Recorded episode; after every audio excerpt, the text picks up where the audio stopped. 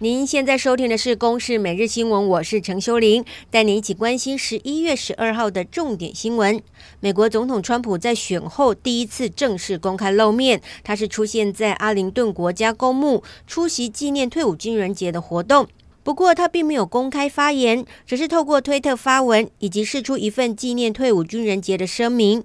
川普在这一份书面声明中表示：“我们因为我国的退伍军人享有和平、繁荣和自由等恩典，我们永远亏欠他们。”至于民主党的拜登，则是出席位在宾州费城韩战纪念广场的活动。他也透过声明指出：“人们亏欠军队，应该要照顾他们以及眷属。”拜登和川普为何都出席退伍军人节的相关纪念活动？因为这个节日对美国人来说是一个重要的全国性节日，是纪念第一次世界大战在一九一八年十一月十一日上午十一点正式停战。每到这一天，全美各地会举行游行等庆祝活动，借此向退伍军人，特别是参加过历次战争的退伍军人表达敬意。继续来关心美国大选。根据路透社的民调，已经有百分之七十九的美国人认定是拜登胜选，认为川普胜选的只有百分之三。不过，川普阵营在宾州、乔治亚等关键的摇摆州发起质疑投票与计票公正性的诉讼，部分已经被驳回。而最新进展，乔治亚州因为拜登的普选票只领先川普一万四千多票，所以宣布将手动重新计算所有选票。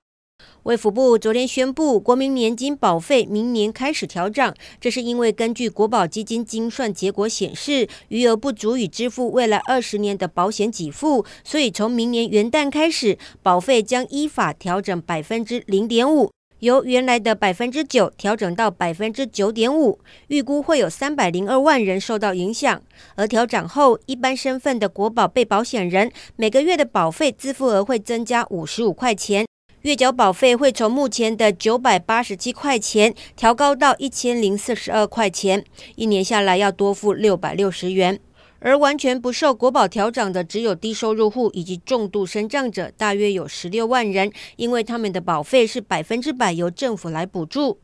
至于中低收入户、中度以及轻度身心障碍者，还有所得未达一定标准者，每个人每月自付保险费将会增加二十七块钱。继续来关心，为了加速国产疫苗研发时程，中央流行疫情指挥中心宣布成立 COVID-19 疫苗临床试验意向登记平台，有意受试者可以上网登记。而截至今天上午七点为止，已经有突破八千人上网登记了。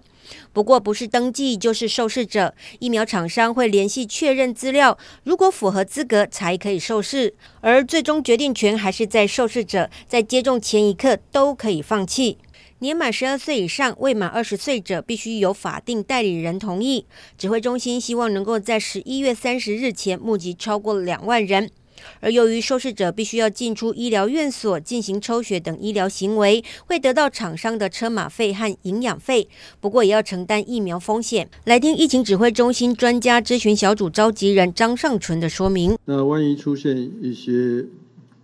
因为打疫苗而出现一些状况的话，呃，受试呃就是试验机关或就是这些医院就会呃无条件的会帮他们做所有的医疗照护，万一有任何伤害的话，需要的时候也会由保险机构来负责这个保险的理赔。以上由公视新闻制作，谢谢您的收听。